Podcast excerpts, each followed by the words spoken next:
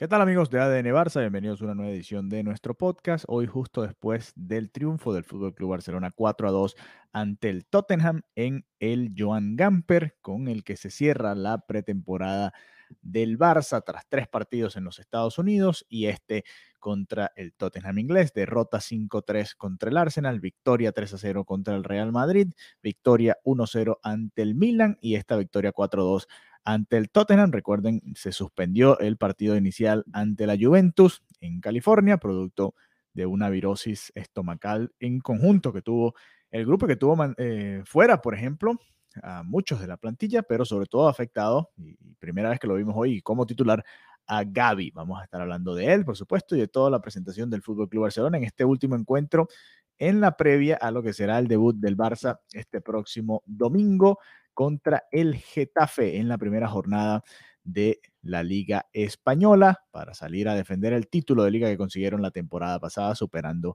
al Real Madrid. A ver, comencemos con el 11 titular del día de hoy que decidió el señor Xavi Hernández, Marc André Ter Stegen en el arco, Ronald Araujo como lateral derecho, Jules Koundé y Eric García la pareja de centrales, Alejandro Valde en el lateral izquierdo, Oriol Romeu junto a Pedri González, Frenkie de Jong en la media cancha, un poquito más adelantado, y por izquierda Gaby, por derecha Rafinha y como delantero centro eh, Robert Lewandowski. El Tottenham por su parte, no con el equipo titular quizás, muchas eh, variantes y algunos jugadores que estaban probando y que algunos esperemos ver en la Premier League, sin ver hoy, por ejemplo, a varios conocidos como Ben Davis, como Emerson Royal, como a Hyun Min Song, como al propio Harry Kane, que está sonando mucho como para salir vendido en este verano, pues este fue el once titular del Tottenham, Vicario en el arco, Pedro Porro como lateral derecho, lo vimos muy bien en una eh, estuvo a la par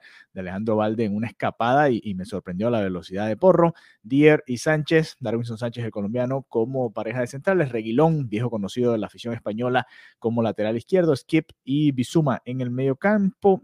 Skip, que yo bromeaba diciendo en el Twitter de ADN Barça que marcó un par de goles y estaba a modo Harry Kane, definió muy bien las dos que tuvo y le dio la ventaja momentánea al Tottenham. Perisic, que se estaba jugando un partido que nadie estaba jugando, estuvo bastante agresivo Perisic en la marca en diferentes instancias. Lo Celso, Solomon y Richarlison, que como siempre es muy intenso y jugó un muy buen partido, recibió varias faltas también jugando como nueve del Tottenham. A ver, un partido obviamente hay que tomarlo con, con pinzas, ¿no? Comenzó muy bien el Barça los primeros 20 minutos, diría yo. Además, el, el gol inicial llegó muy temprano. Rafinha eh, luego de un pase largo de Oriol Romeu, eh, hizo un recorte hacia su pierna izquierda y metió un pase espectacular para Robert Lewandowski que terminó cruzando el remate para marcar el 1 a 0. Le había quedado también una muy clara a Rafinha, el Barça era como para que estuviese ganando ese partido 2-0 antes de los 10 minutos. Falló esa oportunidad Rafinha y a partir de ahí, o bueno, quizás un poco más adelante, ¿no? A partir del minuto 20 hacia adelante, el Tottenham fue superior tuvo muchísima más llegada, tuvo un par de oportunidades, sobre todo por la banda derecha del Barça, que obviamente eh, sigue notando la falencia, ¿no? De ese lado, eh, obviamente está Araujo ahí, eh, pero tuvo que salir Araujo, por ejemplo, al minuto 30 producto de una molestia y, le llegan bastante por ese lado al Fútbol Club Barcelona. Obviamente no, hay un lateral natural en esa posición hasta los momentos. Fíjense que hoy sale Araujo y entró eh, Sergi Roberto para suplir esa baja. No se está tomando en cuenta a Serginho Dest, por ejemplo, en esa posición. disparo de los que pega en el póster. Aprovecha Oliver Skip para mandar a guardar el 1-1 y después una, una de tantas, ¿no? Eh, internadas de Perisic por esa banda, por la banda izquierda de la que está que del Tottenham, por la derecha del Fútbol Club Barcelona, y le dieron mucho espacio, lo dejaron centrar y no fue la única oportunidad, fueron varias, lo dejaron centrar con la pierna zurda y se la puso con bastante precisión a Skip, quien cabeceó muy bien para batir a Marc André Ter Stegen y marcar el 2-1 y ojo que pudo haber llegado el tercero y en mi opinión el Tottenham mereció haber marcado el tercero en algún momento del partido. Ya para la segunda parte, más allá de que no hubo cambios inicialmente, sí vimos minutos de varios jugadores que esperamos ver durante la temporada regular, o por lo menos este próximo domingo, como Ilkay Gundogan, por ejemplo, que hoy no estuvo en el once titular, pero que pinta para ser el titular junto a De Jong, Pedri González y Oriol Romeu. Vamos a ver si este es el caso. Romeu ha sido titular en todos y cada uno de los partidos y jugó casi todo el partido.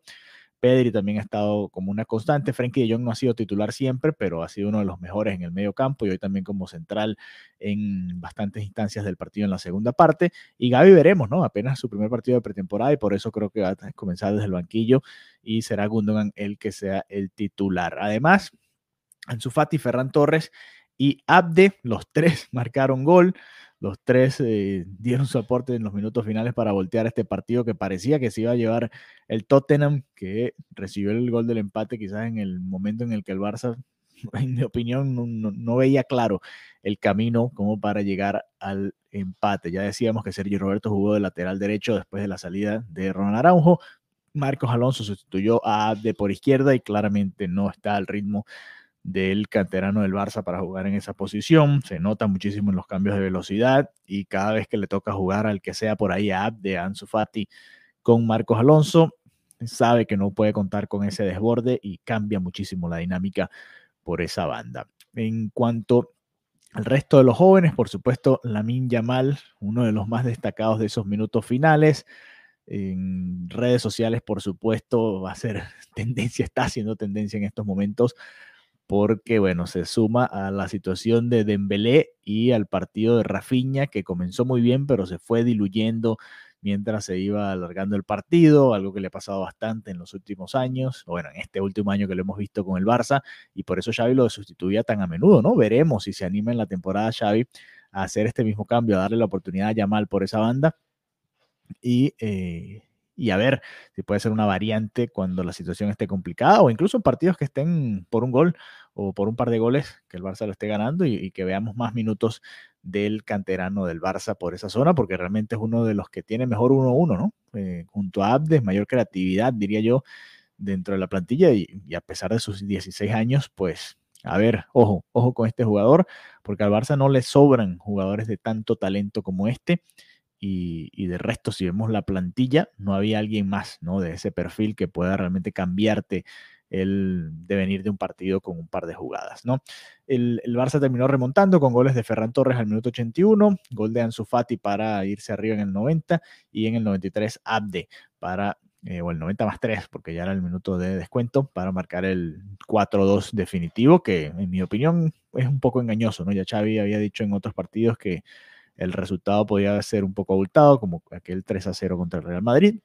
En este, en mi opinión, también un poco más abultado de lo que debió ser. El Tottenham, en mi opinión, hasta, ojo, pudo haber merecido hasta el empate por todo lo que generó y todas las situaciones. Ter Stegen tuvo un par de tajadas importantes y, y creo que, bueno, mucho trabajo para la defensa del Barça, que en esta pretemporada no ha mantenido ni cerca, nada más, bueno, obviamente un par de partidos en los que no recibió goles, pero tuvo muchas oportunidades, tanto el Milan como el Real Madrid, en esos dos partidos que el Barça se fue con, la valla en cero, y bueno, el Arsenal hizo cinco, así que, ¿qué más les puedo decir? Y el Tottenham hizo dos y pudo haber hecho más en este partido. Así que bueno, eh, un poquito los, las sensaciones generales que nos deja este encuentro del día de hoy. Por supuesto, em, Vamos a ver, ¿no? ¿Qué tanto juega realmente Ferran Torres en esa posición de 9? Obviamente, al estar detrás de Robert Lewandowski, dudamos mucho que, vaya a haber demasiados minutos. Ha tenido una muy buena pretemporada, marcando goles en tres partidos, pero la realidad es que es muy probable que vea pocos minutos en esa posición. Eh, Gaby fue el titular por ahí y quizás este Gundogan, o sí, yo creo que va a ser Gundogan en esa posición en ese partido contra el Getafe y no creo que veamos a Ansu Fati. Ansu Fati marca el 3-2 a pase de Ferran Torres y, define muy bien cruzado y a mí me gustaría ver más minutos, pero no tengo claro quién sería ¿no? ese jugador que salga. Rafinha, si sale, pues eh, Ansu Fati tendría que venir a jugar un poquito más de Gaby eh, o más en ese perfil por izquierda, dejar a Lewandowski en el medio y quizás Gaby tirado un poquito más hacia la derecha, podría ser una opción no sé, vamos a ver qué se inventa. O bueno, yo estoy diciendo Gaby porque fue el titular, pero Gundogan también lo puede hacer en esa demarcación. Igual vamos a ver qué define Xavi. Por ahora pareciera que Romeo es inamovible en ese medio del campo, en el pivote, y va a haber rotaciones o habría rotaciones entre los otros tres o cuatro. Veremos, porque quizás Xavi se anima a jugar con Romeo, Pedri, Frenkie de Jong, Gaby y también Ilkay Gundogan, dejando a Rafinha en el banquillo vamos a ver, me, parece que faltaría un poquito más de, extremos ¿no? en esa situación.